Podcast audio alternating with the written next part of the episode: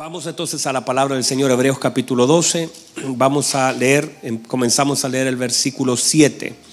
Si soportáis la disciplina, Dios os trata como a hijos. Porque, ¿qué hijo es aquel a quien el Padre no disciplina? Por favor, cuando hablemos de disciplina, desde ya sáquese inmediatamente de la mente así el hecho de que un golpe, un combo, no, no, es mucho más profundo que eso. Entonces, cuando hablamos de disciplina, la primera vez que comencé a hablar de disciplina, la gente inmediatamente se cerró, porque considero que íbamos a hablar de eso. Y muchas veces la disciplina del Señor tiene que ver con la manifestación de amor, esas cosas que nos vienen a sacudir la mente, que de pronto necesitando una piedra se nos extendió una mano. Así que léalo así, en ese orden. Dice, pero si se os deja sin disciplina, de la cual todos han sido participantes, entonces sois hijos ilegítimos y no hijos verdaderos. Eso es lo que quiere decir esa palabra. Por otra parte, tuvimos a nuestros padres terrenales que nos disciplinaban y los venerábamos. ¿Por qué no obedeceremos mucho mejor, dice, usa la palabra mejor, al Padre de los Espíritus y viviremos? Y aquellos que ciertamente por pocos días nos disciplinaban como a ellos les parecía, pero este para lo que nos es provechoso, para que participemos de su santidad. Es verdad que ninguna disciplina al presente parece ser causa de gozo, sino de tristeza, pero después da fruto apacible de justicia a los que en ellos han sido ejercitadas. Y leo y leo y leo los mismos pasajes, a veces me detengo uno, porque por ahí un estudio dice que si uno lee siete veces una misma cosa, se retiene más del 90%, así que usted tiene que retener la palabra. Muy bien. Tome asiento, por favor. Vamos a entrar en la palabra del Señor unos minutos.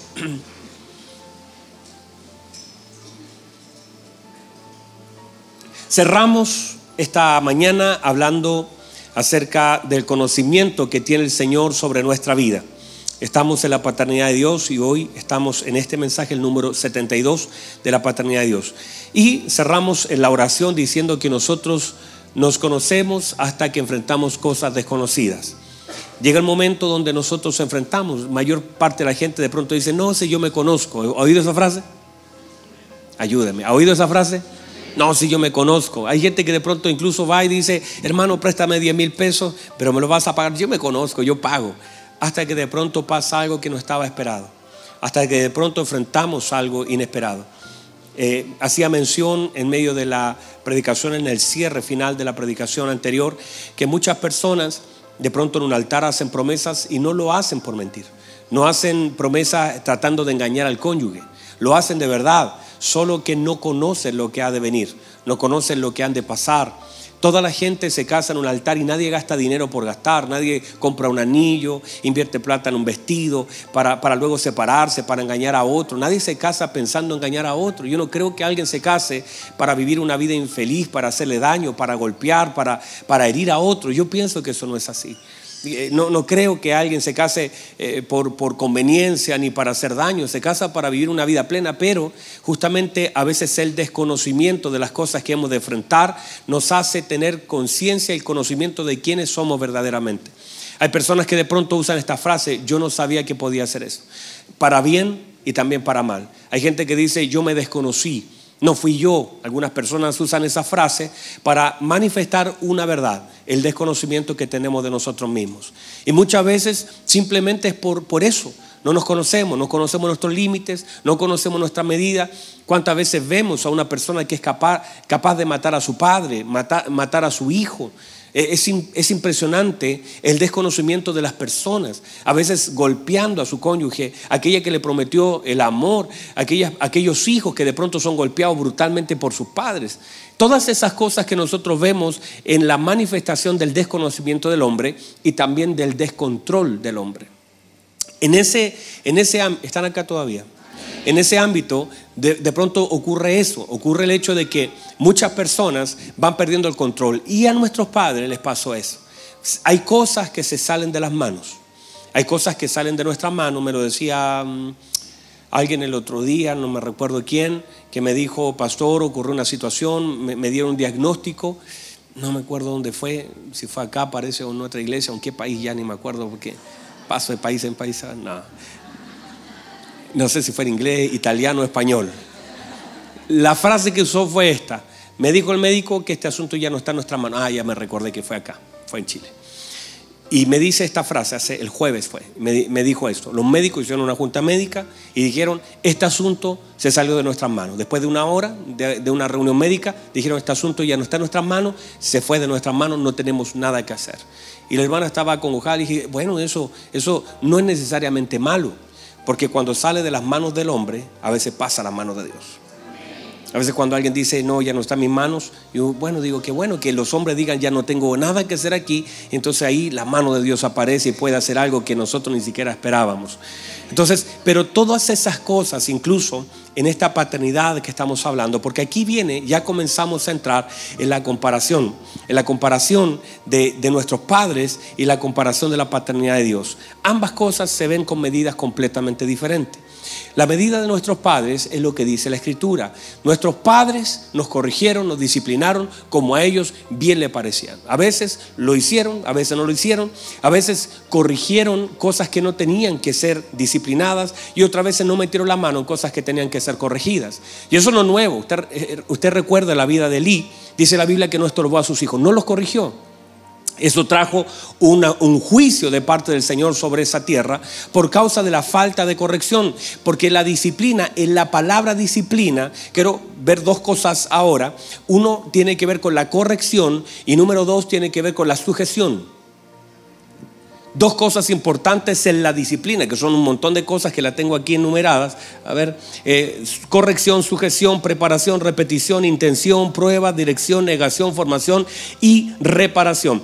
Todas esas cosas están implícitas en la palabra disciplina y cada una de ellas tiene un sentido, pero muchas veces la falta de corrección, o sea, nos disciplina el Señor por, el interés profundo que tiene sobre nuestra vida.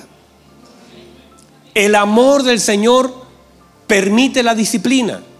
De hecho, ningún padre ausente tiene la capacidad de disciplinar nada. Y muchas veces la disciplina incorrecta genera dolor, rechazo y rebeldía. Cuando se genera una disciplina incorrecta, hay disciplina, claro que sí, genera daño. Usted, no sé si decir esto, que pensar.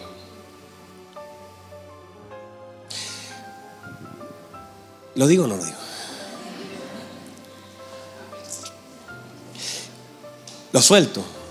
Pero es que no es tan espiritual, ¿no? Después decir, ah, yo pensé que era espiritual la cosa. Lo voy a decir, no, me recuerdo en el mundial que fue. Pero fue así. Teníamos un entrenador, por eso no me juzgue por esto, por favor. Un entrenador que se llamaba Marcelo Bielsa. ¿Alguien lo recuerda? Me miran ya con cara de poco espiritual, espérenme. La cosa fue así. Él hacía tanto entrenamiento a los jugadores, tanta disciplina tenía, que en un momento se dice, los expertos dijeron que fatigó la musculatura de los jugadores. Entonces cuando jugaban ya, ya, estaban tan oxidados, desgastados, que no pudieron rendir bien. ¿Por qué? Porque no había una medición correcta. No tenían la misma contextura, no tenían el mismo físico, no tenían que otros jugadores europeos, como por ejemplo los italianos. Dígame. Entonces, digo eso pensando en que a veces la falta de conocimiento del desgaste de la vida, de todo lo que es el interior del hombre, muchas veces nuestros padres, producto de querer extinguir un asunto sobre nosotros, ejercieron no disciplina, sino una corrección equivocada de pronto la violencia, porque en cada, mire, hay, personas que pueden decir, bueno, pastor, pero una, un, un correazo, una cosa, es que tiene que ver con el nivel de enojo. Los padres actúan de acuerdo a los niveles de enojo. Entonces, si el enojo es mucho, el correazo es más fuerte. Tiene mucho que ver con eso y en, el, en la corrección muchas veces lo que predomina es la ira, no la disciplina. No, no fue la disciplina, no fue la intención de enseñarte algo, sino fue el castigo aplicado por el uso de la ira. Porque la ira te llevó a hacer algo que incluso luego, después pensaste, después meditaste, o tú mismo lo recibiste, y de pronto te diste cuenta que eso no fue, que en un momento el amor quedó bloqueado por el enojo de las cosas que sucedieron, y te comenzaron a golpear, y quedaron marcas, no solamente a nivel físico, sino quedaron marcas a nivel emocional, incluso marcas que te conecté. En un momento comenzaste a asumir que cada vez que cometes un error, mereces un castigo y mereces la opresión. Y ahora, y ahí están las confusiones que nosotros tenemos, porque muchas veces confundimos castigo con consecuencias, que son dos cosas completamente diferentes. Ay, el Señor dice alguno, me castigó, Diosito te va a castigar, dice por ahí un meme. Entonces uno asume eso como que cada error tiene que ver con que Dios puso su mano y simplemente lo que estamos cosechando fue la consecuencia de un error, de un pecado, de una falta. Y, por eso cuando nosotros empezamos a, a, trabajar y a hilar un poquito más fino en relación a la medición, nuestros padres midieron en forma equivocada porque es muy difícil medir. No, y, todo ministro tiene que medir. Hombres de Dios tenemos que medir. La Biblia dice esto. Se le dijo a Ezequiel, mida y avanza. Mida mil codos y avance mil codos. O sea, cada, cada hombre debe tener una medida para poder medir. Y en la, medida, eh, en la forma que mido, debo avanzar. Yo no puedo avanzar sin medidas. Pero justamente la medida de nuestros padres, muchas veces, en el caso de ustedes, en el caso mío, en el caso de mucha gente que nos va a oír, no solamente nosotros como padres, sino nosotros como hijos, porque esto no es solamente una charla para que ustedes luego sea un buen padre, porque la única forma que puede ejercer una buena paternidad es que usted esté sujeto al Padre. Si estamos sujetos al Padre, podremos ejercer una buena paternidad, ya se lo voy a explicar. Pero aparte de eso, de que nosotros ejerzamos una buena paternidad, tenemos que antes de ser buenos padres, tenemos que ser buenos hijos. Vamos otra vez. Antes de ser buenos padres, tendremos que ser buenos hijos. Y ahora usted dice, ay, pero pastor, ya no estoy con mi papá. No, no, no, hay, hay muchas cosas que como hijos nos equivocamos. Hicimos mal, eh, ya no hay forma muchas veces de reparar porque los papitos ya no están, pero estoy hablando de ser buenos hijos con entendimiento de nuestro Padre que está en los cielos. Si nosotros estamos entendiendo que la paternidad más importante es la paternidad de Dios y que mi posición como hijo, esa no me la arrebata nadie, hermanos. Yo soy un hijo del Señor. Y eso es independiente de las condiciones, de las cosas que pasan a mi alrededor, no cambia. Yo soy un hijo de Dios. Lloraré como hijo de Dios, a veces sufriré como hijo de Dios, a veces pasaré enfermedades como hijo de Dios, pero eso es una posición dada y ganada por Cristo. Y ahora en esta posición entonces entender las medidas. La medida. ¿Y por qué es importante esta comparación? Porque justamente como padre y como hijo debemos aprender a medir, a medirnos a nosotros mismos, a medir la forma en cómo trabajamos, tener la mente de Cristo para hacer las cosas, para hacer las cosas de acuerdo a la voluntad del Padre. Y en esa medida a veces dice el, eh, eh, autor de Hebreos, dice, nuestros padres nos disciplinaron como bien le parecía. O sea, no había una intención detrás. No había un propósito, sino que había el tiempo era tan escaso en algunos, en algunos momentos, el vínculo era tan corto, tan pequeño, no había un conocimiento, no, no había una intención, no, no había un plan, no había un proyecto. Era el hecho de que frente a cualquier cosa que pasaba había un castigo, pero no había una intención clara, no había un conocimiento profundo. Que hay cosas que dañan, no solamente cuando hablo de castigo, de ese tipo de cosas, disciplina, de corrección, no solamente me refiero a la mano, al cinturón, de hecho, al zapato, a la chancleta voladora y todo lo que usted pueda, pueda conocer. El otro día yo sí leí algo que, fue muy interesante en un meme.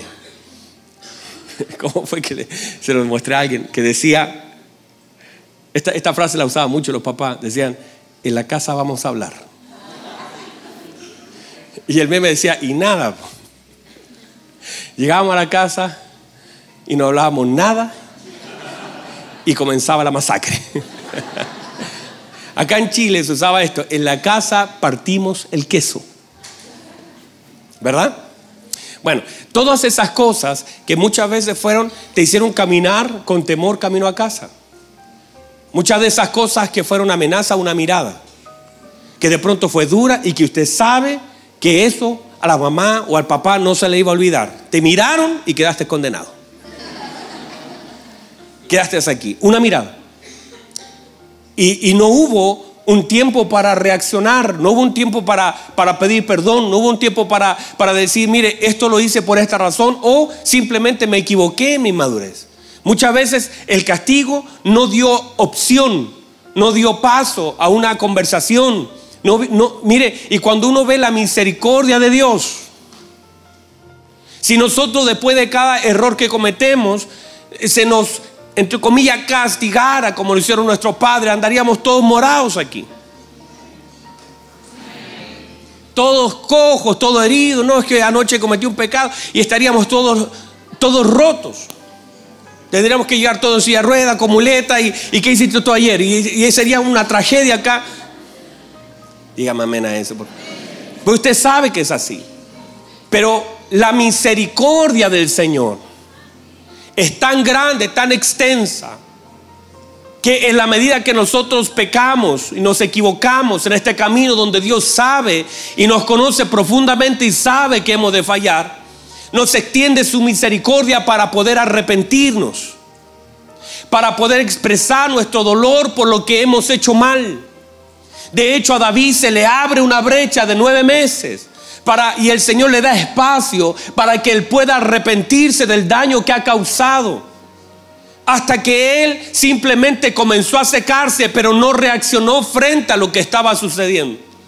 Hay un espacio, la Biblia dice de Pedro, cuando le falló al Señor, dice que lloró amargamente. Le falló al Señor, pero Dios extendió su misericordia por causa del dolor causado. El hijo pródigo cuando vuelve ya era suficiente castigo para él. El hecho de vivir lejos del Padre, pasar hambre, el Padre lo ve. Mire lo que dice la Escritura, el Padre lo ve. Y cuando lo ve, fue movido a misericordia, porque la misericordia te mueve. Vamos, la misericordia te mueve. Y dice que el Padre viendo a su hijo, ¿cómo lo vio? Lo vio desnudo. ¿Cómo lo vio? Lo vio flaco. ¿Cómo lo vio? Lo vio cabizbajo. ¿Cómo lo vio? Lo vio descalzo. ¿Cómo lo vio? Lo vio sin anillo, lo vio arruinado, lo vio quebrantado, lo vio cansado, lo vio quebrantado de corazón y dice que al verlo, entonces inmediatamente el padre sabe que no le ha sido fácil llegar a casa, que el que esté en casa no merece un castigo, merece una oportunidad. El hecho de que llegó a casa merece una oportunidad de misericordia, una extensión de misericordia. Dice que corrió, dice que no, ah, te fuiste por porfiado. Mire, nosotros nuestra medida lo castigamos, lo golpeamos, lo aislamos, le, le dejamos de hablar. Eso es lo que hacemos nosotros en nuestras medidas. Pero la Biblia dice que él viendo a su hijo, viéndolo, que vio, lo vio completamente, vio cosas que tal vez no están escritas, vio su corazón, vio su intención, vio su quebranto, vio su dolor vio su hambre. Dice que corrió y se echó sobre sus brazos y le besó. Porque es una medida correcta. Entender que muchas veces nosotros no recibimos esa medida. Y muchas veces en la paternidad lo que recibimos fue eh, error, castigo, error, golpe, error y sin medida. Y lo, que iba quedando, y muchas veces no era solamente un golpe, pero a veces una palabra. A veces la medida del cuidado fue baja. A veces la medida del vínculo fue bajo. Y, hay algunos que hubieran preferido que, que el padre le diera un correazo para mostrar interés. Que el padre le hubiese visto que estaba en lo malo y por lo menos lo llame, le diga, hijo, ¿qué estás haciendo? Pero no había interés. No sé si hay alguien acá. No había como el interés porque si te aman hay preocupación. Si tú ves que tu hijo va mal, tú te detienes en ese lugar, lo tomas de la mano y dices, hijo, por ahí no va la cosa.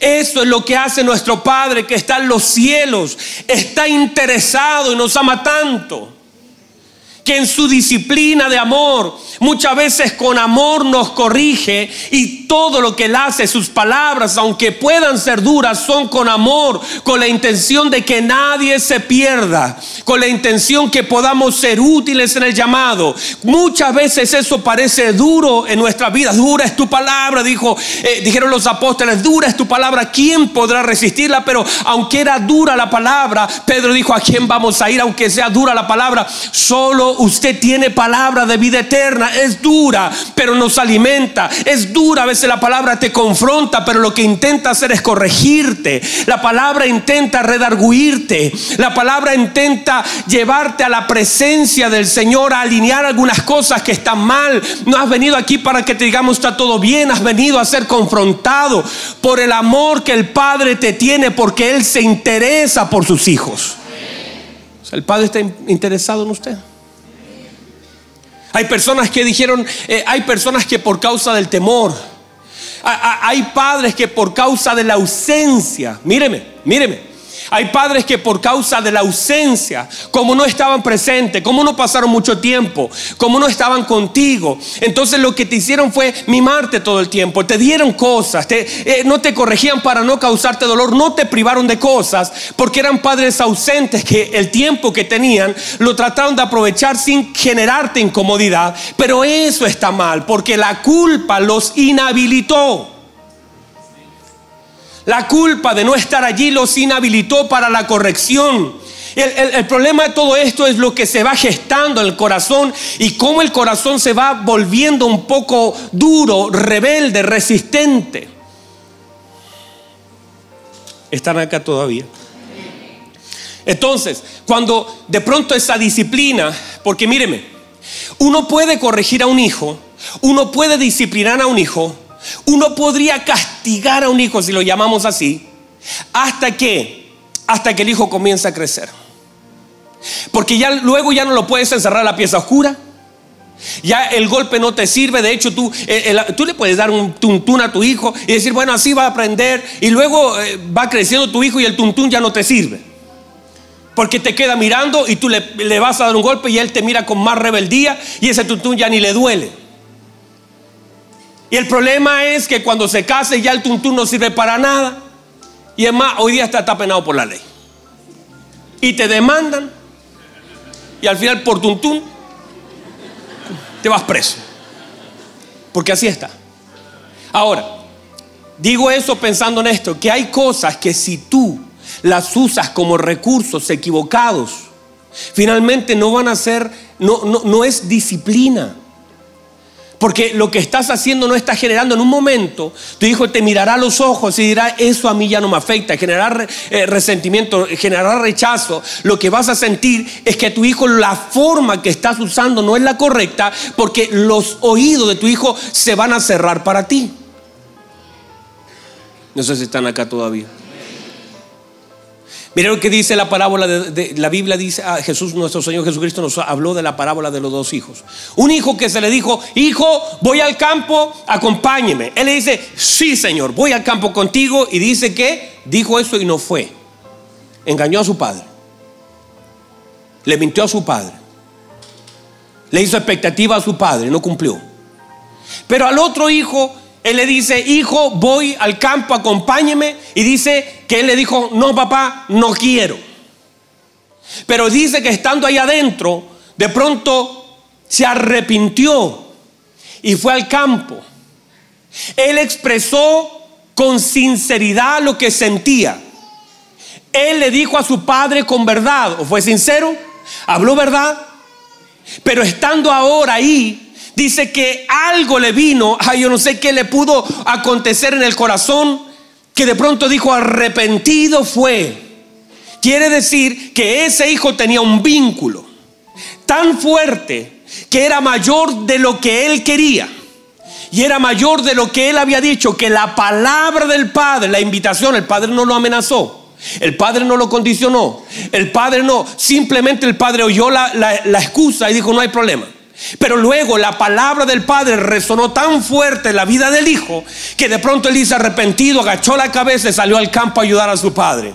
Quiere decir que hay palabras que son tan fuertes en la vida de los hijos que de pronto usted le va a decir, hijo, no lo haga.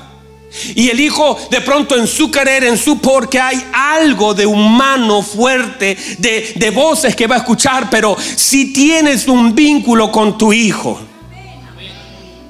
si tú eres hijo del Padre que está en los cielos, en un momento las voces de los hombres van a perder fuerza en tus oídos. Y aunque tú no querías, te vas a levantar y harás la voluntad de tu Padre que está en los cielos, porque resuena tan fuerte la voz de Dios dentro de tu corazón que pasará por alto tu deseo y harás a pesar del tuyo la voluntad de tu Padre que está en los cielos. Y cuando tú generas el vínculo de la palabra, por eso el Señor dijo, mis ovejas oyen mi voz y me siguen. Ellas están conectadas con mi voz. Yo les hablo, ellas obedecen a mi voz. Entender el vínculo fuerte de la voz quiere decir el vínculo de la conversación. Ellas pueden, tienen la capacidad de medir la voz. Por eso cuando vemos la importancia de las mediciones, porque muchas veces la medida que se nos midió estuvo equivocada, o se nos descuidó, o se nos maltrató, o no se preocupó, o no nos conocían, o nosotros mismos no nos conocíamos. Todas esas cosas que son mediciones de hombre que muchas veces nuestros padres ni siquiera nos conocieron. ¿Sabe cuánta gente nosotros recibimos que fueron violados, que fueron abusados, que fueron manoseados por tíos, por primos, por vecinos? Los padres, mire, eh, llegaban al hijo y decían, cuídeme al niño, por favor, lo dejaban con alguien y ese alguien abusó, violó. El niño tuvo que guardar silencio. El, el padre pensaba que era una persona confiable porque no tenía conocimiento, no tenía vínculo. El niño ni siquiera podía abrir su corazón para decir, mire papá lo que me ha pasado, porque no había confianza, no había vínculo, lo cual está completamente equivocado. Dios jamás te pondrá en las manos de un hombre agresor, jamás te depositará en el lugar del dolor. La misericordia de Dios se extiende y Él sabe en qué lugar Él te deposita, Él conoce profundamente tu vida y Él está esperando oír, porque la Biblia dice que el oído de Dios está atento al clamor de sus hijos.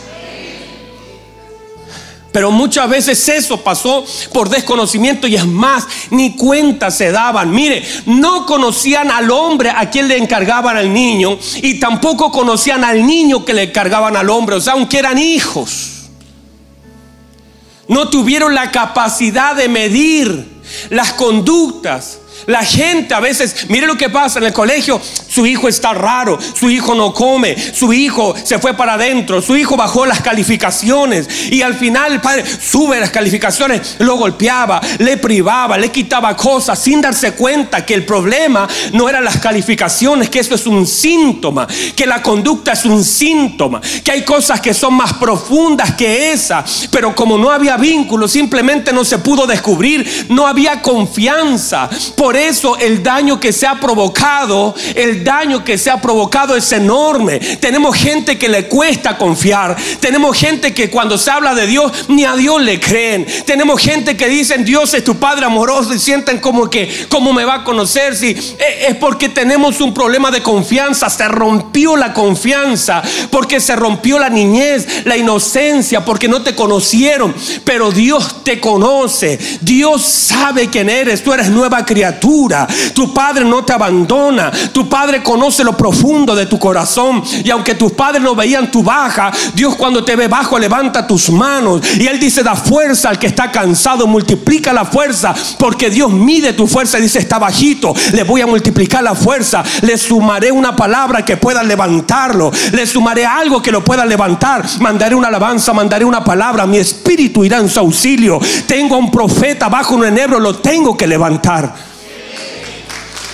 porque el Señor mide bien.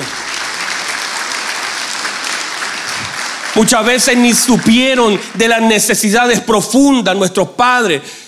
Ah, pastor, hay que jugar. No, no, no, no, no me vaya a malinterpretar. No estoy aquí para juzgar la tarea de nuestros padres.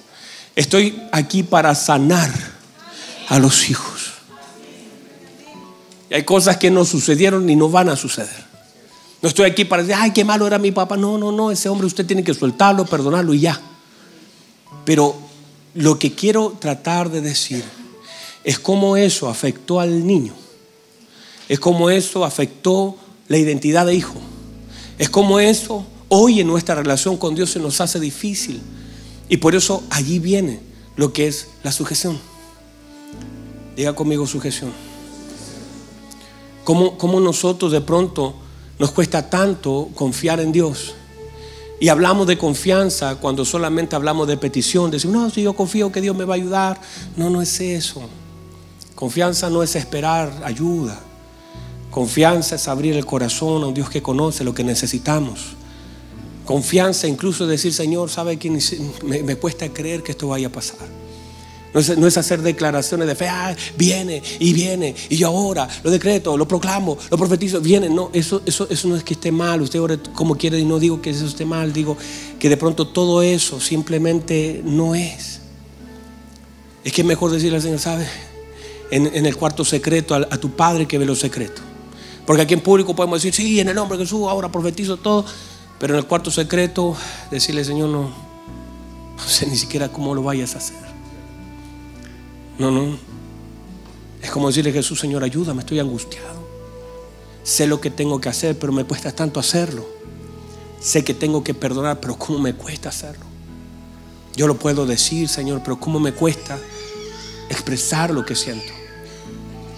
De pronto eso tiene un valor tan grande para Dios.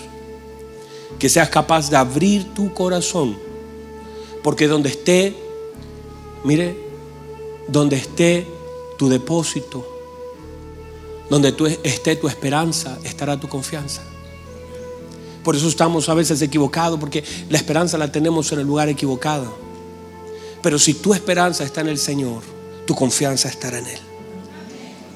Si, si tú confías en el Señor, entonces tendrás que aprender a tener una relación. Hoy día, ¿sabe lo que venía de la madrugada viajando? Y, le decía, Señor, gracias por este día. Gracias por la presencia de tu Espíritu Santo. Gracias, Señor. Voy camino a la iglesia. Gracias por los ángeles que me acompañan. Gracias porque no los veo. Pero hay cosas que no veo, pero no quiere decir que no existan. Porque su palabra dice que a sus ángeles mandarán acerca de ti. Y por primera vez me puse a saludar a los ángeles. Y que no los veo, pero muchachos, pero gracias. No sé si usted me entiende. No, quiere decir que porque no los veamos, no quiere decir que no existan. Cuando ellos están para el servicio también de la tarea encomendada a la iglesia. Ellos fueron los que de pronto fueron a la cárcel donde nadie podía entrar. Y de pronto uno entró y dijo, Pedro, despierta, póngase las sandalias, yo te desato, no te preocupes, los hombres no pueden hacer esto, el Señor me mandó a mí y lo acompaño y iban abriéndose las puertas, las puertas, llegó afuera y Pedro dijo, ¡Ah! yo pensé que era un sueño, no, fue un ángel. E-, ellos fueron los que acompañaron a, Elías en el desierto cuando estaba medio, medio complicadito. Y de pronto Elías, de pronto el ángel, mira, el ángel, hermano, le dice: Despierta, dormilón, despierta, dormilón. Y, se despierta y dice: Coma, coma, le preparé una tortita, hasta cocina, hermanos. Despierta y dice que el ángel le preparó una torta cocida. Y, y el ángel, oh santo Dios, el ángel le preparó y dice: Coma. Y dice que entonces él comió y se quedó dormido y el ángel esperó. Porque hay un momento donde Dios conoce incluso que necesita dormir y descansar. Y, esperó y dijo, voy a cronometrar como el mío ya se me agotó. Dijo, voy a cronometrar. dijo, ahora lo voy a volver a despertar. O sea, entiéndase que la iglesia está nutrida. Como hemos hablado poco, no se entiende mucho. Pero la iglesia está nutrida de eventos sobrenaturales pero, sin irme para allá, sin irme para allá. El hecho de la paternidad, porque se me acaba el tiempo. El hecho de la importancia de la paternidad y la sujeción, porque tú, tú te haces uno con lo que sujetas. Te vuelves uno. Lo abrazas y te vuelves uno. Y si no lo sueltas. Y, y, luego cuando aprendes sujeción, aprendes que lo que tú retienes, en realidad después tú no lo retienes, Él te retiene a ti. Recuerden usted, a Eleazar estaba peleando. La Biblia dice que Eleazar estaba peleando. Y estaba, y dice, y su mano se cansó. Era uno de los tres valientes de David. Y dice, y su mano se cansó. Y cuando tu mano se cansa, se baja. Y él, y él estaba con la espada. Y ya no podía. Pero dice la Biblia que la espada le quedó pegada en la mano. Quiere decir que cuando tú has retenido por mucho tiempo, porque eso es la sujeción requiere de madurez. Porque un niño suelta rápido. Un niño suelta rápido. Un niño retiene, le das algo, él juega dos ratos y lo suelta.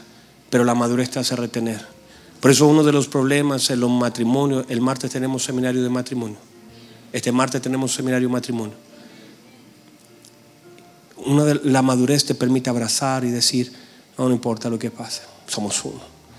Lo que Dios ha unido no lo separa el hombre y a veces buscamos al hombre por fuera. Lo que Dios ha unido, porque el que puede separar es el hombre. Lo que Dios ha unido no lo puede separar el hombre. Y no está mirando el Señor hacia afuera. ¿Sabe por qué? Porque cuando hizo esa declaración el Señor no había ningún hombre afuera. Lo que Dios ha unido, dijo el Señor, el hombre no lo separe. Y no, no había ningún hombre afuera. El hombre que podía separar estaba dentro. Entonces, Entiéndase la sujeción. Me sujeto y soy uno. Y cuando tú abrazas, abrazas, y cuando tú sujetas, porque eso es parte de la paternidad, abrazarte, es hacerte uno. Eso fue, es lo que hace un niño. Cuando tiene miedo, cuando tiene amor, tiene miedo, la reacción de un niño es abrazarte y es como, es como un koala que te abraza y te agarra y no te suelta. Y a veces yo he llegado, usted me ha visto ahí, tal vez llego y mis hijos salen corriendo y uno sube por acá, otro por acá. Ellos creen que los puedo soportar, ellos no están midiendo mi fuerza, ellos se tiran sobre mí y creen que yo los puedo soportar, ellos confían que su padre tiene fuerza para soportarlo. Así también cuando tú te tiras a los brazos del padre, tú tienes que confiar que él te puede soportar porque su mano te puede soportar. Él te puede soportar. Por eso es importante que aprendamos la dependencia absoluta que debemos tener para con nuestro Dios, que conoce y que su paternidad y su disciplina está basada en el pleno conocimiento que tiene de nosotros. Póngase en pie, por favor. Segundo, tercer servicio, hablaré de la sujeción. Me enfocaré en la sujeción. Puede recibir la palabra.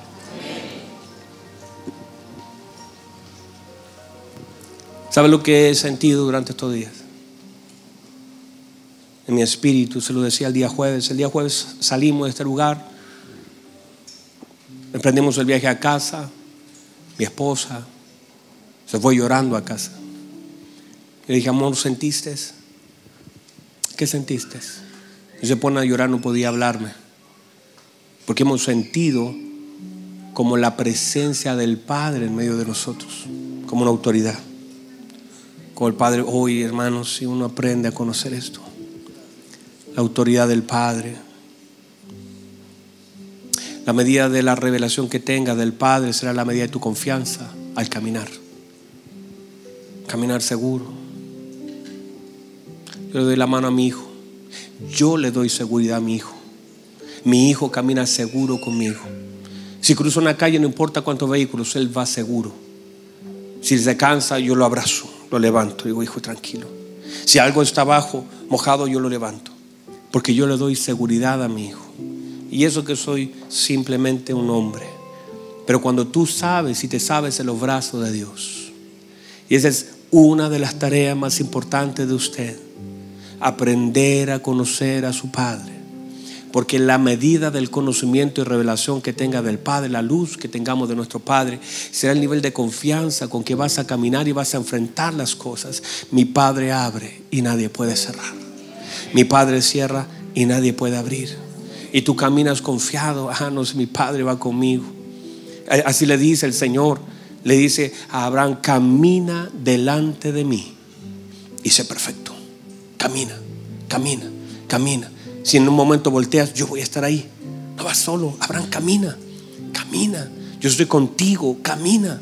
No te detengas. Yo voy contigo. Mi escudo. Yo me haré en ti un escudo. Abraham, yo soy tu escudo. Camina. No tengas miedo. Avanza. Camina. Es volver a confiar como niños en un Dios que nos conoce, conoce nuestra debilidad, nos cubre con su manto. Yo te cubro, no, no, no te expongo, te cubro. Traigan un manto para mi hijo, traigan vestiduras para mi hijo, traigan calzado para mi hijo, traigan. Padre que conoce lo profundo de tu necesidad, de tu propósito. Y que no está aquí para, no, está aquí para disciplinar, para corregir, para que aprendas a, a abrazar, sujetar sin soltar nada, mantenerte allí. Dios que te conoce. Un padre que no es como los terrenales, que hicieron las cosas como bien le parecían. Algunos de ellos pensando que con un poco de dinero resolvían un asunto, que su paternidad pasaba por unos pesos a final de mes. Paternidad que se basaba en correcciones equivocadas, en disciplinas agresivas marcadas por la ira. Tu padre que conoce muchas veces sabe que lo que necesitas es amor y manifestaciones de amor. Un padre que sabe que la mayor disciplina no es una vara, es amor. Y que quedas tan expuesto a ese amor. Que debiendo haber sido apiedrada, recibiste una mano, te cubrieron. Que en medio de todo ese pecado en la cruz, aquel hombre tendría que haber sido muerto sin oportunidades. Y el Señor dice, hoy te tendré en mi trono, hoy te tendré en mi reino, hoy, eh, hoy estarás en el paraíso esas expresiones de amor que, son extrañas, que, que a veces ni siquiera las podemos comprender. Ese amor eterno que habiéndole fallado al Señor, te digan, la llave no te las quito Pedro, aunque me fallaste, apacienta mis ovejas. No, no te estoy quitando. Estoy disciplinando tu vida, te estoy corrigiendo. Que nos hemos equivocado tantas veces. Que David es una prueba del error del hombre, del desconocimiento que uno tiene de sí mismo, pero que Dios después es capaz de restituir, es capaz de volver a dar oportunidades, es manifestar su amor y su gracia. Es que el Señor sabe lo que usted necesita y también sabe lo que usted ha carecido en su vida. Y siento que estas predicaciones que Dios nos ha dado de su paternidad, es para corregir porque gran parte de todos los que estamos acá y el Espíritu Santo presente en este asunto sabe cuánto hemos recibido y todo lo que se nos ha negado y cuánto daño hay en la paternidad. Cómo hemos hecho de mal nuestro trabajo y cómo quizás abuelos o padres o alguien ejerció tanto daño. Y, y cuando digo daño no es solamente en su ausencia, tal vez en su presencia, en imágenes distorsionadas pero también siento el Espíritu Santo hablar con tanta claridad para que sepamos que Él no es como los hombres, que Él te conoce, que Él sabe aquellos momentos. Hace, días atrás ocurrió una cosa terrible eh, allá en, en Oriente. Un hombre de, después de 53 años hace una junta con sus compañeros Después de 53 años junta con sus compañeros y saca una pistola y mata a aquel hombre que le hizo bullying hace 53 años atrás en el colegio. Lo mata porque fue tanto el daño que le provocó que guardó rencor por 53 años en su corazón hasta que pudo otra vez delante de sus compañeros ejercer venganza. Hay cosas que están tan guardadas en el corazón. Tal vez no salen por medio de una pistola, no mataste a nadie pero si se expresan en tu conducta, en tu confianza dañada, en tu dependencia, en tu falta de fe, en tu falta de oración. A veces te presentas delante de Dios y no tienes que decirle, porque nunca tuviste una relación paternal de confianza. No eres capaz de expresar, no eres capaz de llorar porque se limitaron tus sentidos, porque nunca pudiste abrir tu corazón. Te hiciste grande tan rápido y se fue perdiendo ese niño la inocencia, lo primero. Y ahora te arrodillas y ni siquiera sabes qué decir, te faltan palabras. Teniendo toda la oportunidad de expresar lo que siente, estás castrado sentimentalmente, emocionalmente. Estás castrado, no, no tienes esa confianza para decir, me cuesta, Señor, no puedo, me cuesta perdonar, me cuesta amar. Ah, ah, parece que es mejor cantarlo, pero cuando oramos no nos sale nada. Levanta tus manos al cielo, por favor. Pero tu Padre hermoso está aquí. Tu Padre hermoso que te conoce, que sabe quién eres tú. Que te conoce mejor que tú mismo, está aquí. Y que te ama con amor eterno, con tus virtudes y defectos. Las virtudes provienen de Él y los defectos son lo que Él tiene que trabajar en nosotros para moldearnos a la imagen de su Hijo. Y Él está haciendo. Levanta sus manos, Señor, gracias. Su palabra ha sido predicada. Porque por unos 20 segundos no le dices algo a tu Padre. Ahí dígale, Señor, ayúdame. Ayúdame, Señor. Ayúdame. Ayúdame. Exprésele por unos 20 segundos algo.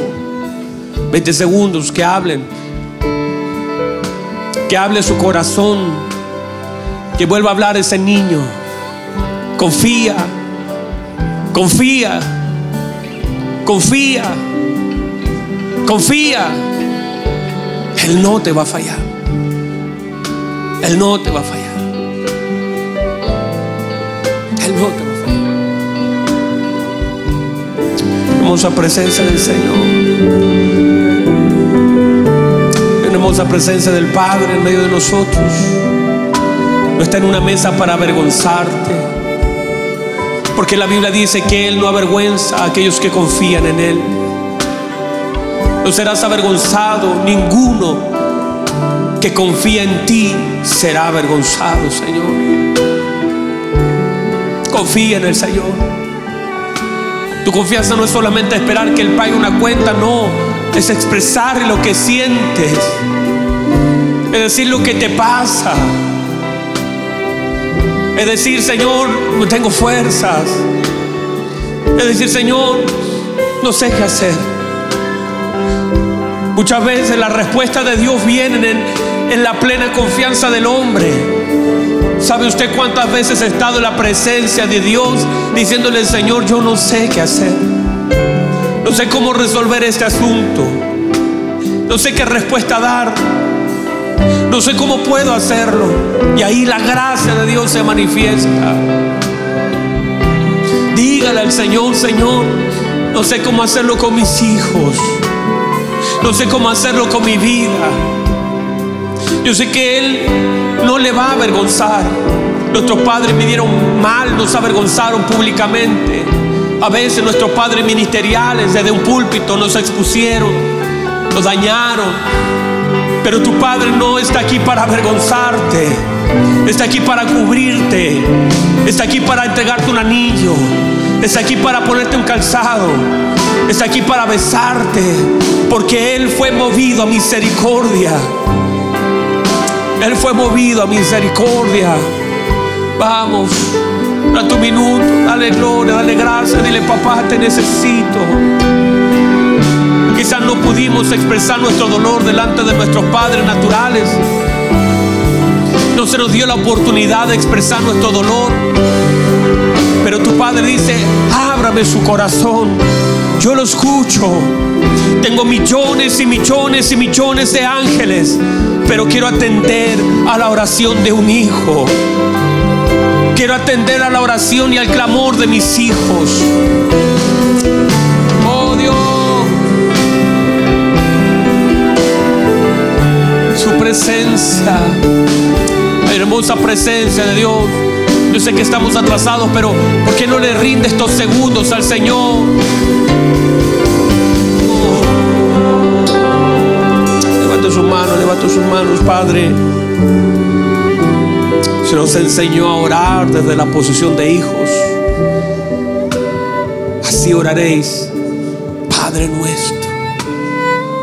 Porque desde esa paternidad podemos recibir pan.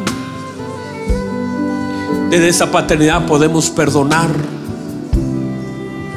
Desde esa paternidad podemos adorar.